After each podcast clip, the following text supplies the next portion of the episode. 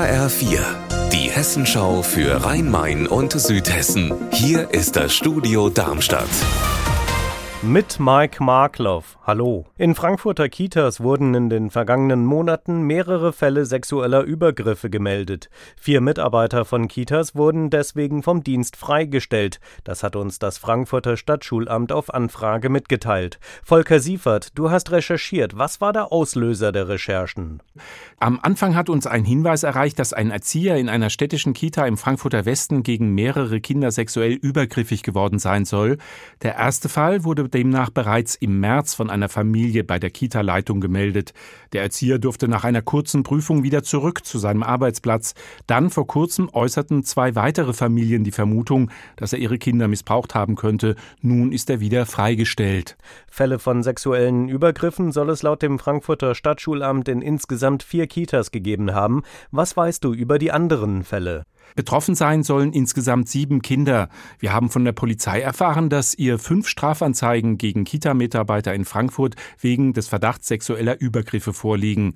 Darunter Fälle sexuellen Missbrauchs von Kindern ohne Körperkontakt mit dem Kind und auch schwerer sexueller Missbrauch. Die unterschiedlichen Zahlen können daher kommen, dass nicht jede Kita von der Anzeige durch die Eltern gleich erfährt.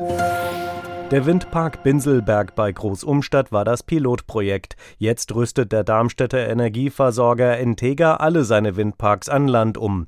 Die Windräder bleiben nachts künftig dunkel. Die roten Dauerwarnblinklichter für Piloten werden abgestellt. Als nächstes im Windpark in Ergsdorf bei Stadt Allendorf in Mittelhessen. HR-Reporter Raphael Stübig.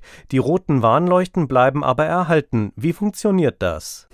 Die Windparks werden mit Transpondern ausgestattet, die empfangen sämtliche Signale von Flugobjekten, heißt also, sobald sich ein Flugzeug oder ein Hubschrauber einem Windpark nähert, beginnen die roten Warnlampen zu blinken, schalten dann aber auch wieder schnell ab.